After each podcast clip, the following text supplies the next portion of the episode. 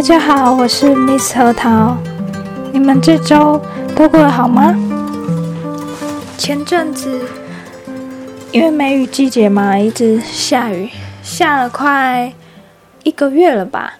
然后这几天终于放晴了。然后端午节快到喽，那就先在这边祝大家端午节快乐。嗯，我最近这阵子比较忙，因为。即将换新的工作嘛，然后有很多事情要去处理，还有要到新的工作环境，难免会有一些焦虑。之后也会和你们分享我在新工作上，嗯，遇到的事情哦。那今天我想和大家谈一谈关于我如何面对低潮，在。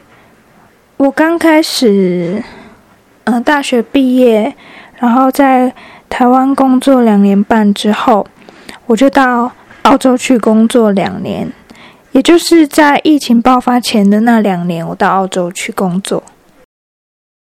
我在台湾工作最后半年，大部分的时间都是在低潮中度过的。在那个半年的时间呢，我开始。察觉到我个性上的转变，还有这个转变让我自己有点吓到，因为我的个性本来就是很乐观的，也有一点就是我算是在工作上或是与人相处上有一点点幽默，然后我也很喜欢这样子的自己，和同事相处啊，和朋友相处都非常的融洽。但是在工作两年之后，嗯，我就变得很忧郁，觉得这个工作好像，我觉得不太适合我，然后让我觉得有窒息感。不仅仅是因为工作项目的问题，还有部门跟部门之间一些沟通的问题、工作环境的问题等等。我在这里就先不详细说明了。当我惊觉到我的状态不对的时候，我的内心就有一个声音告诉我：我不可以继续这样下去了。现在这个状态完全不是我本来的样子，完全不喜欢现在的自己，就让我感觉我有一点点快要生病了，就在那生病的边缘，这样子。那我经过一段时间的思考之后啊，我就跟主管提了离职。当然，主管会做挽留嘛，毕竟在这个工作也做了快三年了。但是，我就拒绝了主管的挽留，然后离开了。离开之后，我内心感觉哦，松了一口气的感觉。我想慢慢找回原本的自己。我离职之后，大概过了一个月左右，我就独自去日本旅行，和朋友见面。就在大学的时候，有认识一些，呃，因为我们学校蛮多那个留学生的，所以在大学的时候，我就认识一些日本的朋友啊，等等这样子。那在这个旅程当中，我也认识很多，也不是很多，就认识好几个不同国家的朋友。就是因为我们住在同一个旅馆，然后大家都是自己一个人出来旅行嘛，所以我们就相约一起出去玩呐，一起吃饭，然后聊聊天等等这样子。然后结束这一趟日本的旅程之后啊，嗯，我思考了很多。事情啊，我在想，我是不是还要继续做我之前的工作，或是我想要转换跑道等等的。那考虑了一阵子之后，我又决定，因为我想要看看更多不一样的地方，想要了解更多这个世界嘛，所以我就签证办了，然后机票买了，就到澳洲去了。其实，在当时，我还处在低潮的当中，虽然说没有像在工作的时候这么严重，但是当那个时候还是处在低潮当中。在澳洲的日子，给我的人生带来了很大的转变。那就是我要说的，就是我得到了走出低潮的力量，就是信仰。从以前到现在，我一直没有很认真的去信奉任何的宗教，就是嗯，家人可能要我们信仰什么，我们就照着做，就是内心也没有一个。很确实的，就是嗯，我就认定这就是我的信仰了，或是跟一些其他朋友，就是去了解他们的信仰，就是跟着他们而已，这样子。我从来没有去思考，我是不是想要一个信仰，或是反正就是我很没，我没有很认真的去想这件事情，关于信仰的事情。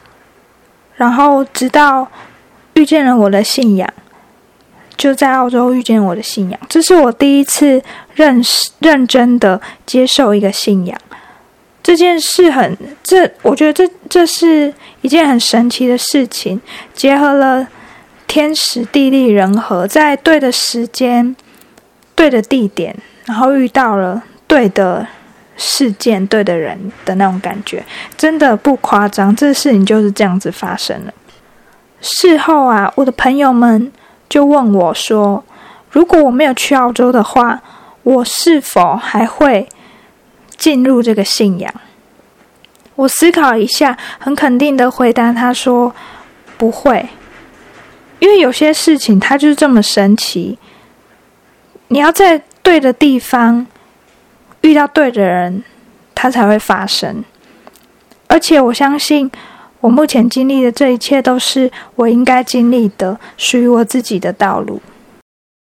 有了信仰之后，我发现我的日常生活开始充满希望，我开始变得更开心，然后对自己更加的有信心，就逐渐走出低潮。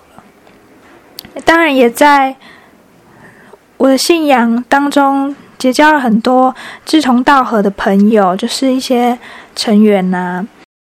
然后也从这些朋友身上学到很多，开始尝试去关心、去爱身边所有的人，不只是家人或是朋友，甚至是你今天在路上遇到的一个路人，那他需要帮忙的时候，你是否？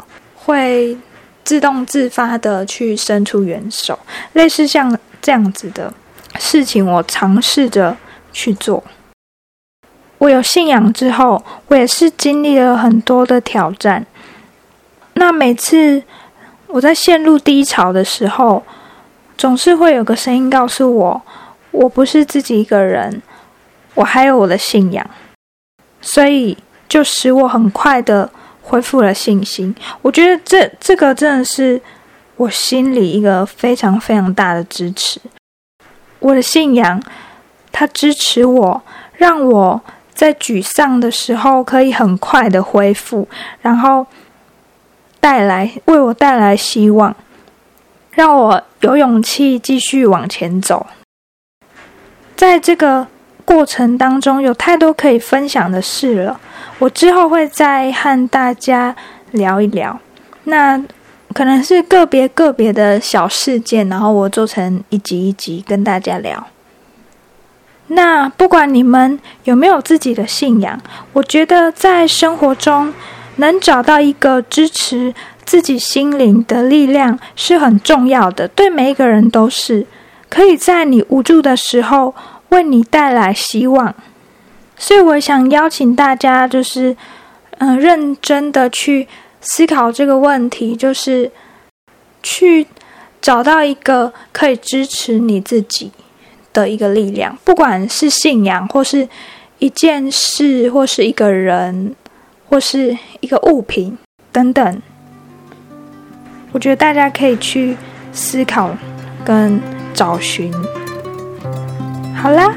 那今天关于面对低潮的话题就聊到这里，我们下一集再见吧，拜拜。